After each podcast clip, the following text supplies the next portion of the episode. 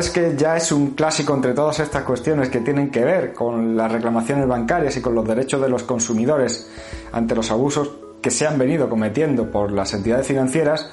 el que tengamos que estar siempre ante la expectativa de qué ha dicho el Tribunal Supremo, eh, qué ha dicho el Tribunal Europeo, qué está diciendo cada audiencia provincial. Por eso, cuando se nos pregunta por alguna cuestión en concreto,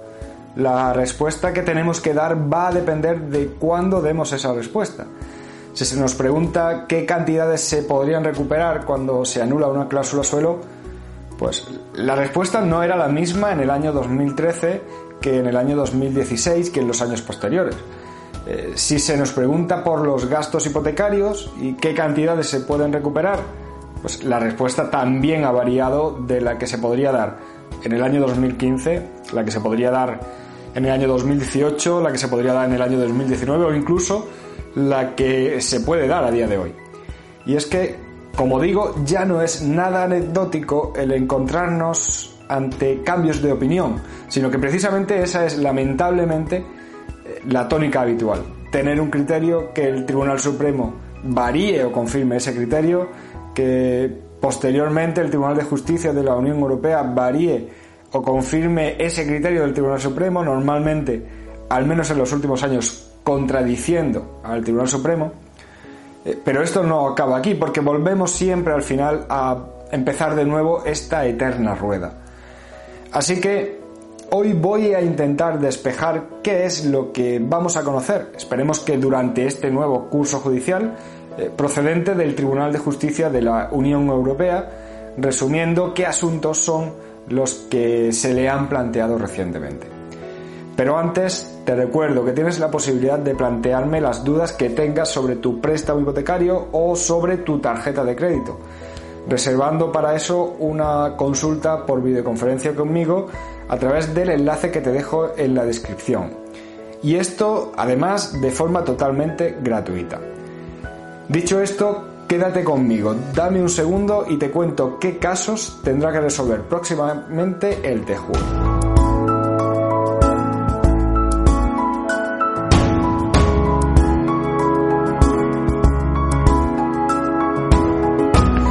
Para empezar, eh, como siempre suelo hacer, voy a presentarme. Soy Javier Fuentes, abogado y el fundador del despacho que le pone el nombre a este canal, Juris Firma Abogados.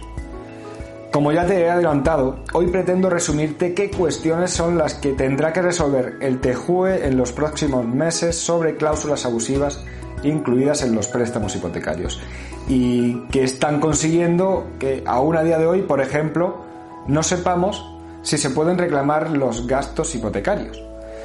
Y es que esta cuestión, eh, la de los gastos hipotecarios, con todos los vaivenes que se han venido produciendo a lo largo de los últimos años,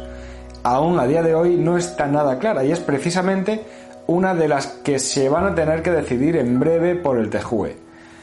Si ya se discutía en su día qué gastos son los que se podrían reclamar, es decir, eh, si podríamos reclamar la totalidad de los gastos de notaría, de registro, de gestoría, de tasación o incluso eh, del impuesto de actos jurídicos documentados,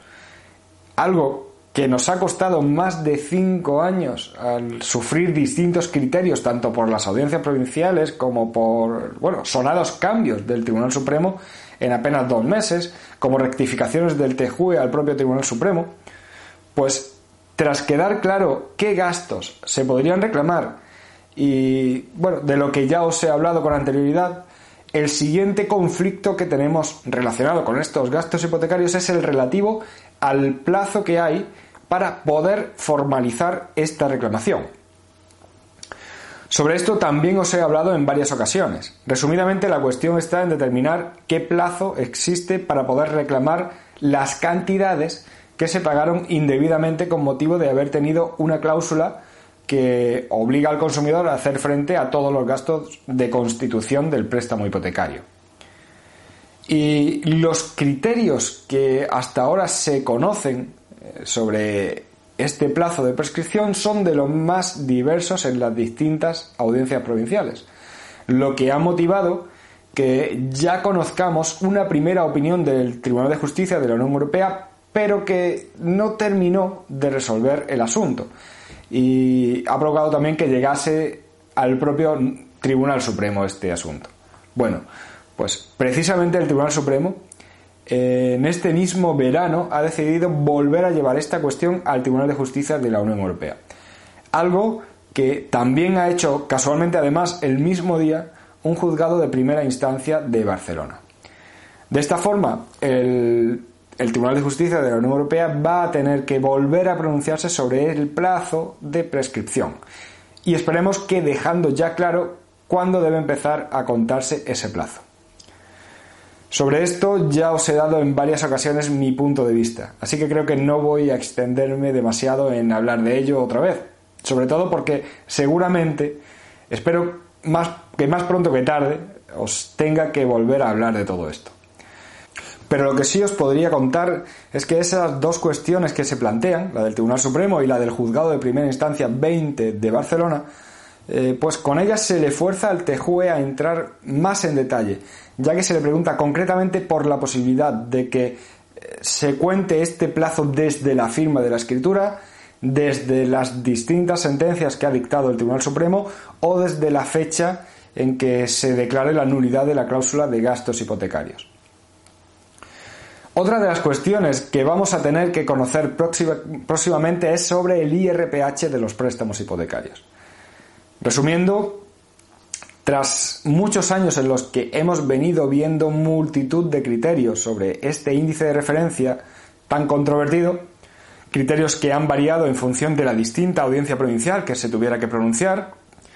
pues en marzo del año pasado, de 2020, conocimos por fin la más que esperada sentencia que debía dictar el TEJUE y que para muchos profesionales del derecho supuso la posibilidad de que por fin los consumidores pudieran llegar a ver eliminado de sus contratos este índice de referencia. Sin embargo, eh, con base en esa misma sentencia, volvieron a surgir nuevos cambios de criterio y tuvimos que llegar a octubre del año pasado para conocer la posición que adoptaba el Tribunal Supremo. Una vez que ya además, pues como digo, se había pronunciado el Tribunal de Justicia de la Unión Europea sobre este índice.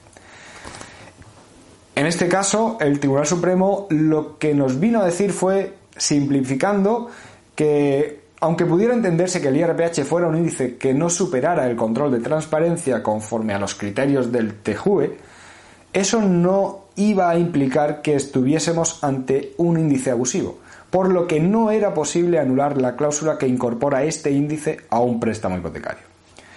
Esta sentencia provocó que el mismo juzgado que en su día planteó sus dudas ante el Tribunal de Justicia Europeo sobre este IRPH haya vuelto en diciembre de 2020 a dirigirse a este Tribunal Europeo para pedirle que resuelva algunas de las preguntas que surgen una vez que se ha conocido la posición de nuestro Tribunal Supremo.